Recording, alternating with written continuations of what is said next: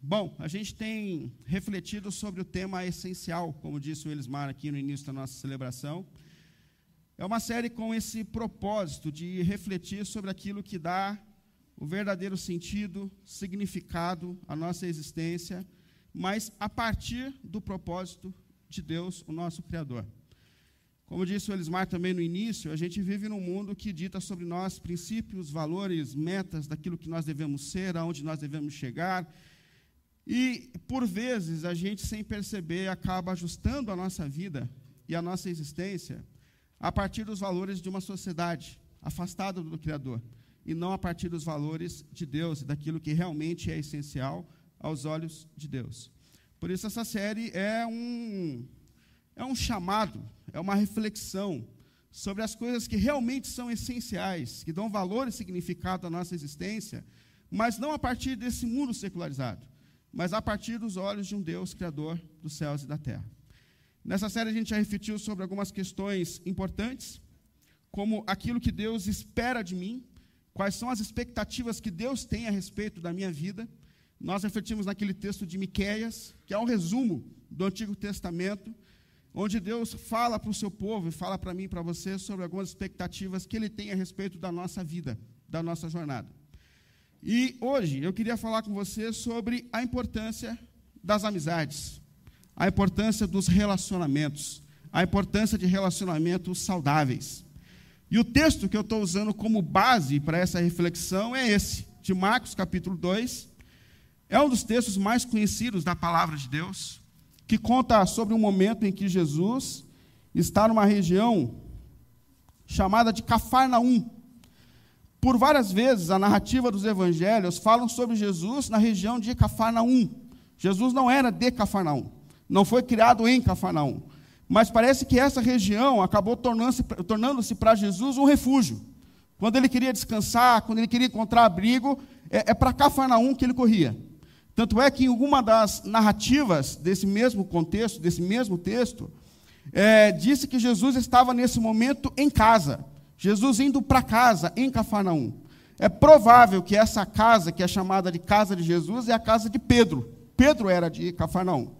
E quando Jesus vai a Cafarnaum, provavelmente o que ele buscava era descanso. Era uma pausa.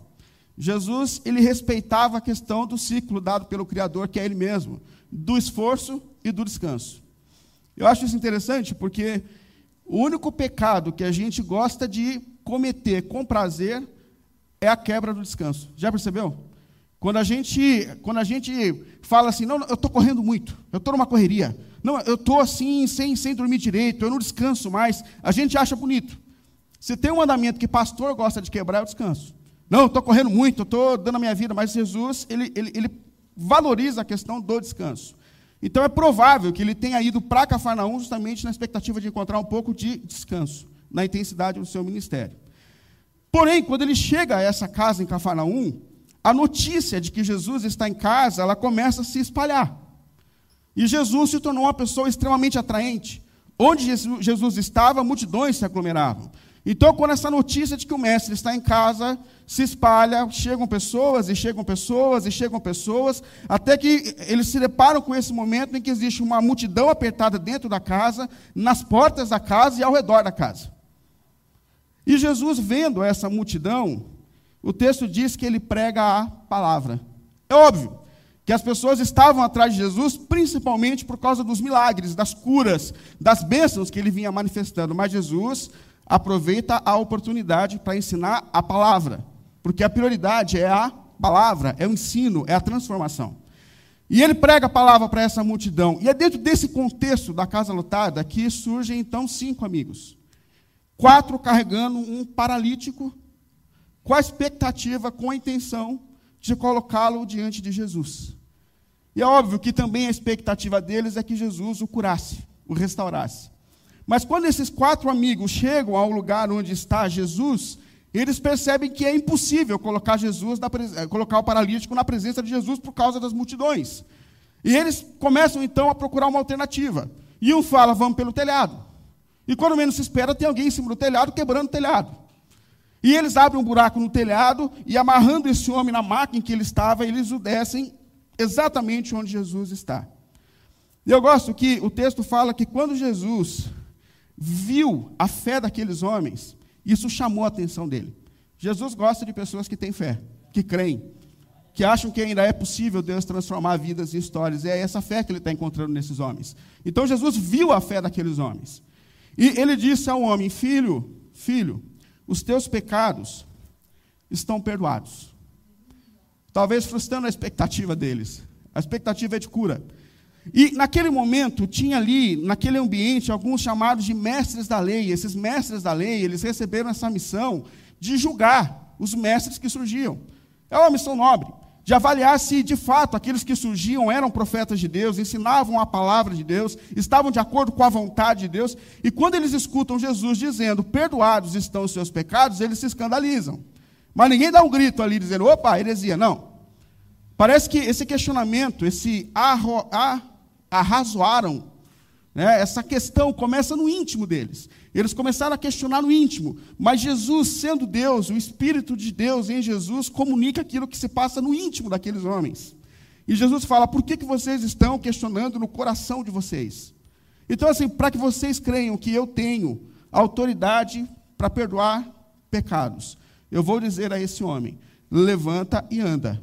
E ele ouviu a voz de Jesus. E naquele mesmo momento, o homem foi curado da sua paralisia, tomou a sua maca e voltou caminhando para casa. E o texto fala que as pessoas ficaram extasiadas com o que aconteceu. Nós nunca vimos tal autoridade, nós nunca vimos tal coisa acontecendo. E aqui, existem algumas lições que cabem a nós sobre amizades, sobre relacionamentos, sobre a nossa missão. E eu me coloquei a pensar como essa história fala comigo e com você. Aliás, com quem nós nos identificamos nessa história? Com quem mais nós somos parecidos nessa história? E eu queria começar falando justamente desses amigos. Desses amigos que um dia foram à casa de um amigo que não tinha condições de ir a Jesus. Aquele homem, esse homem paralítico, ele era um homem abandonado. Ele não tinha quem recorrer. E ele não tinha recursos pessoais para caminhar até Jesus. Mas as esperanças dele se esgotaram. Eu não tenho por que acreditar que a minha vida ainda pode mudar, que as coisas ainda podem ser diferentes. Mas a, a esperança volta quando ele escuta a campainha de casa tocando. E ele põe a cabeça para olhar, são quatro amigos que disseram: Nós estamos aqui para te ajudar. Nós estamos aqui para te levar até Jesus. Nós estamos aqui para te socorrer. Nós estamos aqui porque nós te amamos. Então nós estamos aqui para prestar esse socorro para você. E a primeira reflexão que eu cheguei quando eu olhei para essa atitude desses amigos que vão ao encontro do amigo paralisado, é justamente essa realidade de que todos nós temos na vida amigos, parentes, pessoas que nós amamos, que por si só jamais terão condições de caminhar até Jesus. E uma das coisas que mais mexe comigo nesse texto, mais uma vez, é que ele está mostrando que a nossa missão não se resume de casa para igreja e de, de igreja para casa. Existem pessoas que não estão na nossa rotina espiritual, mas que fazem parte da missão que Deus tem nos dado. E assim como aqueles amigos foram ao encontro de alguém que não tinha forças para caminhar sozinho, essa missão também está sobre mim e sobre você. Nós precisamos, como discípulos de Jesus, ir na direção de pessoas que não têm forças, de pessoas que estão paralisadas, às vezes pelo pecado, às vezes pela culpa, às vezes pelas questões da vida. Nós, como discípulos de Jesus, temos a missão de ir ao encontro de pessoas que não têm forças por si mesmos para caminhar até o propósito de Deus, para caminhar até Jesus. Mas a segunda lição que eu vejo nesses homens é a missão do esforço. É a questão de sair da sua área de conforto. Porque, pensa, não é só ir até a casa do amigo e levar uma cesta básica. Ali eles tinham a missão de pegar um paralítico e carregar esse cara no braço até o lugar onde Jesus está. Não tinha Uber. Né? Então o cara tinha que carregar no braço. E eles carregam esse homem até o lugar onde Jesus está. Quando eles chegam no lugar em que Jesus está, tem uma multidão. Não dá para chegar perto de Jesus. Aquele era o momento certo para olhar para o amigo e falar assim: ó, nós tentamos. Ó, a gente foi te buscar em casa. Ah, ah, desculpa, a gente carregou a gente até aqui, mas desculpa, vamos ver se Jesus tem uma agenda dele ou mais um retorno a Cafarnaum. E quando Jesus voltar a Cafarnaum, a gente, sei lá, dois segura na fila e dois vão te buscar, a gente tem que bolar um outro esquema. Mas eles não param diante dos desafios. Os caras, não, não dá para ir por aqui, vamos pelo telhado, vamos procurar algum lugar que a gente tenha é, a alternativa de cumprir a missão que nós temos, de te colocar diante de Jesus. E essa lição, para mim, marca muito, porque Por vezes, a gente entende que a missão da igreja é deixar o crente confortável. Você sabe que crente, se você pedir para ele trocar de lugar, ele fica chateado. Você sabe que se você chegar no, teu, no culto e alguém já estiver sentado no teu banco, você vai, ô, oh, meu, você não sabe que esse lugar é meu? Né? Desce para colocar o nome. Porque eu já acostumei a olhar para o púlpito daquele ângulo de direção e chega um desgraçado e senta no meu lugar. E por vezes a gente tem entendido a missão de Deus, a missão da igreja, justamente nessa expectativa de que Deus quer nos deixar confortáveis. De que a gente vai cumprir a missão ficando confortáveis. Isso não é uma realidade. O que esses caras estão mostrando para a gente aqui é que se nós quisermos de fato cumprir a nossa missão, de ser discípulos de Jesus, de ser amigos, conscientes de que nós somos representantes do Mestre no mundo e na história, a gente precisa de disposição para sair da nossa área de conforto. E é uma questão importante, irmãos. Nem sempre aquilo que deu certo no passado vai dar certo no presente. Nem sempre a gente vai encontrar a porta como acesso e a gente precisa encontrar os caminhos. A missão é a mesma. A missão é a mesma. É manifestar o evangelho do reino. A missão é a mesma. É fazer com que pessoas sejam transformadas pela palavra de Deus. Porém, por vezes, os caminhos terão que ser diferentes. A gente não pode ir por essa mentalidade de seleção brasileira, que eu acho interessante que a gente fala assim: nós somos a melhor seleção do mundo. A conjugação do verbo é: nós fomos a melhor seleção do mundo. Estamos no sexto lugar. O que deu certo nas outras Copas não tem dado certo faz tempo. E a gente precisa repensar os caminhos. Aliás, vamos parar na seleção, porque o Corinthians, Adriano. O que está acontecendo? Vamos, segue a pregação, ele falou, vamos embora. Esquece isso aí, vamos mudar de assunto. Mas a questão é, nem sempre o que deu certo numa época dá certo no presente. E assim como esses homens, se nós quisermos de fato cumprir a missão de Deus, a gente vai precisar sair da nossa área de conforto. E uma coisa que eu acho extraordinária é que, justamente quando a gente decide dar um pouco mais de si, é que a gente experimenta, por vezes, o extraordinário da parte de Deus. Às vezes a gente olha para questões da vida, para pessoas, e a gente fala assim: eu já dei tudo que eu podia, eu já fiz minha parte. E Deus falou: se você pudesse doar um pouco mais, quem sabe é nisso que você vai experimentar a intervenção extraordinária da parte de Deus. Quando esses amigos decidem dar um pouco mais de si para cumprir a missão, é ali que eles experimentam o extraordinário de Deus. E talvez Deus fale comigo e com você hoje aqui. Doe-se um pouco mais. Se esforce um pouco mais. Vá ao encontro. Saia da sua área de conforto. É nisso que Deus pode fazer o extraordinário na tua vida, na tua casa, na tua família, nos teus filhos, no teu casamento. Agora, uma outra lição que eu tiro desses homens é a fé que eles têm em Jesus. Porque eles de fato acreditam que Jesus pode intervir. Eles de fato acreditam que Jesus pode mudar a vida do amigo, porque se não houvesse fé, não haveria esforço, não haveria dedicação. Então, quando eles, eles olham para Jesus, realmente eles acreditam: Jesus pode mudar a vida do meu amigo, Jesus pode mudar a vida da, da, daquele homem, Jesus pode mudar. E a questão que surge no meu coração é: será que nós ainda temos essa fé? Será que nós ainda acreditamos que o Evangelho de Jesus é poderoso para transformar a vida e toda a vida? Que esse Deus que tem transformado a nossa história, Ele é poderoso para transformar cada história, cada pessoa. Será que a gente ainda carrega isso dentro dos nossos corações? Esses homens acreditavam e viram, e viram, e Jesus viu a fé deles. E eu queria muito que Deus ainda visse em mim, em nós, essa fé que acredita que Deus é poderoso para transformar toda a vida e toda a história. Agora, essa história não é marcada só por bons exemplos de amizade. A gente tem aqui dois grupos que não deixaram um bom testemunho na parceria. Primeiro é essa própria multidão. Quando Jesus chega, quando esses homens chegam ao lugar onde está Jesus, existe uma multidão na porta. E a multidão impede, a multidão é um empecilho para que pessoas se aproximem de Jesus. E por vezes, de fato, essa espiritualidade de multidão, de pessoas que estão focadas em si mesmos, na sua bênção, é, naquilo que elas precisam, nos tornam pessoas incapazes de olhar para o lado e perceber que existem pessoas que precisam ainda mais da graça e da intervenção de Deus. Por vezes no Evangelho, a multidão é o problema. Quando Bartimeu clama por Jesus, quem manda Bartimeu calar a boca? É a multidão. Fica quieto. Quem é você, miserável? Quando, quando você se depara com essa realidade, onde pessoas precisam da graça de Deus e você tem uma multidão que obstrui o caminho, que obstrui o acesso a Jesus. E um outro exemplo negativo que a gente tem aqui são esses mestres da lei. E eu, como eu disse no princípio, eu não desprezo a missão que eles receberam. É nobre. De fato, naquele tempo, assim como nos nossos tempos, a toda hora surgiam hereges, falsos mestres, Pessoas que pregavam, pregavam é, um evangelho diferente daquilo que Deus queria anunciar para aqueles que são seu povo, para as pessoas. Então, cabe a eles essa missão de investigar. Isso é bíblico, isso é porque é a palavra de Deus, essa profecia vem de Deus, esse mestre vem de Deus, isso aqui é heresia. Então, é nobre a missão que eles estão recebendo. Mas qual é o problema? Esses caras se tornaram hostis. Pela teologia, eles se tornaram pessoas insensíveis. Esse é o grande problema. Se tornaram apenas críticos e impediram de ver o coração deles, de ver a graça de Deus, a intervenção de Deus.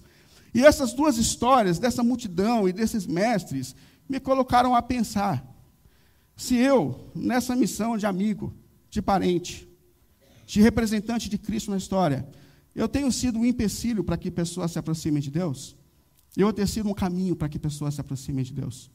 O meu comportamento, as minhas palavras, as minhas atitudes, na mesa com a minha família, na mesa talvez com pessoas que não pertencem ao reino, que ainda não conheceram a Jesus.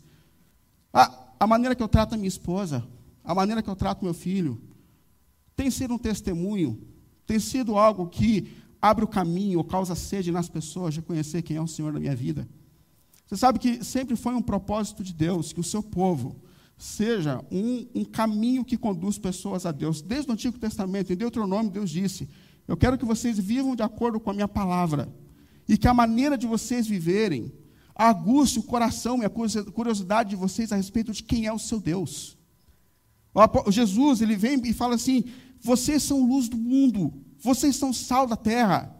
E eu gosto tanto daquele aquele princípio do judeu peregrino que andava no deserto e que colocava uma pedra de sal debaixo da língua para sentir sede, para não sofrer com a desidratação. E de alguma maneira Jesus está dizendo: a sua maneira de ser, a sua maneira de viver, precisa causar sede nas pessoas com quem você se relaciona, nos seus amigos, é, é naqueles que te veem. O apóstolo Pedro fala que nós somos colocados nesse mundo para ser uma manifestação da virtude daquele que nos redimiu. A todo tempo a expectativa é que o povo de Deus, aqueles que conhecem o Senhor, sejam através dos seus testemunhos, pessoas que atraem pessoas a Jesus, que levam pessoas a Jesus. E quando eu olho para esses dois grupos, eu me questiono, e eu te questiono também, aliás, eu coloco essa questão para você. A sua maneira de viver, o seu comportamento no seu trabalho. É final de ano que está chegando agora. Pensa sobre isso quando você tiver aquela mesa. O seu comportamento, a tua vida transformada tem causado sede nas pessoas para conhecer o teu Deus, aquele que tem transformado a tua história. E eu queria concluir falando do único e maior amigo de todos, que é Jesus, o Senhor, que está presente nessa história, assim como ele está presente na nossa história. E Jesus dá uma demonstração aqui, aliás, algumas demonstrações extraordinárias sobre o que é um verdadeiro amigo. Primeiro, Jesus é o amigo que nos acolhe. Jesus é o amigo que nos acolhe. Quando esse homem vem diante de Jesus, ele vem com muitas marcas no coração. Porque a tradição judaica ensinava que, se você tem alguma enfermidade séria, se você nasceu cego, se você ficou cego, se você era paralítico, se você sofria de lepra, a consciência deles é: algum pecado você cometeu. Essa é a conciliação natural que os judeus faziam. Então, quando eles olhavam para esse homem, eles olhavam para um pecador, que merecia a sua própria condição. Isso fica muito claro em um momento que Jesus está andando com os discípulos dele, judeu, e eles se deparam com um homem cego. E a pergunta que os discípulos fazem é: Senhor, quem pecou? Lembra? Quem pecou? Foi ele mesmo? Foram os pais? Porque com certeza, se ele está nessa condição, algum pecado aconteceu. E Jesus, Jesus, em resposta a eles, diz: nem ele, nem os pais. E hoje eu curo para que o nome de Deus seja glorificado na vida dele. Então Jesus ele quebra essa regra de se você fizer as coisas certas, você vai colher tudo certo, se você fizer coisas erradas, a sua vida vai. Não é uma regra. Existem pessoas que não vivem de acordo com os valores do reino de Deus e têm uma boa vida. E existem pessoas que amam ao Senhor e que não têm uma vida boa. Isso acontece o tempo todo. Mas nesse caso aqui, a gente se depara com alguém que carrega marcas na alma. Porque a vida inteira o que ele ouviu foi: você é um pecador. Você está nessa condição porque você é um pecador. Isso aqui é o peso de Deus na sua vida, é o peso da mão de Deus na sua vida. E quando Jesus se depara com aquele homem diante dele, a primeira coisa que ele fala é: Filho, os teus pecados estão perdoados. Filho, ou seja, você foi excluído pela sociedade, você foi excluído por esse mundo, mas eu estou te chamando de filho. Você, para mim, é família. Eu te acolho. Eu te amo. Eu estou incluindo você no reino de Deus. Você foi desprezado por uma sociedade, mas para mim você tem valor e eu estou te chamando de filho. Da minha família você faz parte. Jesus é o Deus, é o amigo que nos acolhe, que nos abraça, apesar das nossas imperfeições e pecados. E mais do que isso, Jesus é o amigo que conhece as nossas reais necessidades. Porque ele diz: Filho, perdoados estão os teus pecados. É óbvio que a expectativa daqueles homens era a cura. Porque são seres humanos como eu e você. Ah, se Deus me der saúde, eu corro atrás das minhas coisas, eu vou arrumar um trabalho. O que importa é que Deus me dê saúde. E Jesus olha para ele e fala: Eu perdoo os teus pecados. Por quê? Porque Jesus conhece a maior necessidade daquele homem e ele precisa de perdão. Talvez a paralisia dele estivesse relacionada a pecados que um dia ele cometeu na vida, que marcaram a sua história. Ele estava preso, paralisado nos seus próprios erros. Talvez o peso que ele carregava era da culpa daquilo que ele ouviu. Dentro da sua casa, na sua família, de abandonos, de questões que um dia marcaram a sua vida. E Jesus está olhando para ele dizendo assim: Eu estou libertando você. Eu não sou mais um acusador sobre você. Eu não sou mais um que vai dizer que a tua vida é consequência do teu pecado. Muito pelo contrário. Eu estou aqui para manifestar perdão e graça sobre a sua vida. Eu te acolho, eu te perdoo. Eu te abraço no reino. Eu faço de você um filho de Deus. Eu sou o teu amigo que te ama apesar das suas condições, apesar dos seus erros, apesar da tua história. Eu sou esse amigo que quer te abraçar e quer viver do seu lado em comunhão, como aquele que de fato te ama apesar das suas imperfeições. E terceiro e último, Jesus é o amigo que restaura relacionamentos. Eu acho interessante porque Jesus cura aquele homem e ele diz a ele: levanta, pega sua maca e volta para sua casa. E eu não sei se você já observou isso, mas por vezes isso acontece. Momentos em que Jesus cura a pessoa e manda de volta para casa. Quando ele cura, liberta aquele endemoniado gadareno, o homem fala: Senhor, eu vou te seguir agora por onde você for. Ele fala: Não, não, volta para a tua casa. A tua casa precisa de você. É ali que a tua vida vai recomeçar. Quando ele cura o filho de um centurião romano, ele cura de longe, mas ele fala: Volta para a tua casa o teu filho está curado. Jesus cura agora esse homem e fala: vai para a tua casa. Por quê? Porque é lá que você precisa recomeçar. É ali que realmente a sua vida precisa ser transformada. E por vezes a gente entende que o ápice da presença de Deus e do poder de Deus em nós está em prosperidade financeira, em bênçãos materiais e cura. Mas o ápice dessa manifestação da graça e do poder de Deus sobre nós está na restauração dos nossos relacionamentos na restauração das nossas amizades, na restauração da comunhão da nossa mesa. Nós somos criados à imagem e semelhança de um Deus que é uma família, o Pai, Filho, Espírito Santo, e nós somos criados para ser um reflexo daquilo que ele Deus é, e daquilo que Deus é.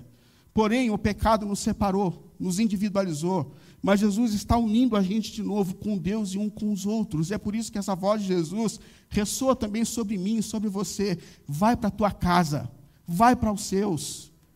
Lute para a reconstrução dos seus relacionamentos. Essa é a maior, esse é o maior ápice da manifestação do poder de Deus na minha vida e na tua vida. Relacionamentos, comunidades, vidas sendo restauradas. É aí que o poder de Deus está operando. É aí que nós retornamos para o propósito original de Deus. Ser a imagem de um Deus que é amor, que é comunhão, que é comunidade. E é por isso que essa mesma voz está ressoando sobre mim e você. Jesus é o amigo que vem restaurar o relacionamento com Ele mesmo, como Criador, mas é o Deus que restaura os relacionamentos que nós temos uns com os outros. E eu queria finalizar com essas três observações. Primeiro, como amigo, como parente, quais são os exemplos que você tem deixado sobre um testemunho de um discípulo, de uma discípula de Jesus? E aqui, por meio da história desses homens, a gente percebe algumas coisas importantes. Primeiro, a gente precisa ir ao encontro de pessoas. Meu irmão, minha irmã, talvez você lembre nesse momento de pessoas a quem você ama, mas que você sabe que jamais terão forças para caminhar para Jesus por si mesmos. E Jesus está falando comigo e com você. A nossa missão não se resume na rotina da igreja. Existem pessoas que estão fora daqui. E nós precisamos sair da nossa área de conforto. E nós precisamos ir ao encontro dessas pessoas. Porque Deus as ama. Jesus é o Deus que acolhe todos, o amigo que acolhe todos. E como testemunhas e como pessoas que manifestam o caráter de Jesus, nós precisamos ir ao encontro. Mas há, há um outro exemplo aqui deixado. A gente tem que estar disposto a vencer obstáculos. Porque eu acho que a voz mais comum que vem sobre nós é: eu já tentei, eu já fiz, eu já fiz o possível. Mas é justamente quando a gente decide doar um pouco mais, lutar um pouco mais, quem sabe orar um pouco mais, que a gente abre as possibilidades para uma intervenção sobrenatural da parte de Deus. Quem sabe que, assim como esse amigo, Deus nos chama para encontrar outros caminhos, outras possibilidades, para que a gente possa ir ao encontro, para que nós sejamos uma manifestação do amor, da graça de Deus na vida de pessoas que Deus tem nos chamado a amar. Mas mais do que isso, eu queria que a gente saísse daqui olhando para o amigo maior de todos, que é Jesus. Ah, nós temos um amigo que nos acolhe, nós temos um amigo que nos conhece, nós temos um amigo que decidiu nos amar apesar das nossas fraquezas, e esse amigo é Jesus, que deu a vida por nós na cruz do Calvário, que nos fez, que nos fez de novo filhos e filhas de Deus, que restaurou a nossa comunhão com Deus. Eu espero muito que esse amigo hoje, mais uma vez, toque o teu coração e a tua vida, e que você saia daqui acolhido, chamado por Ele, para viver uma vida que glorifica Ele, manifestando esse amor que um dia alcançou a sua vida. Pelo nome de Jesus. Amém? Vamos ficar em pé.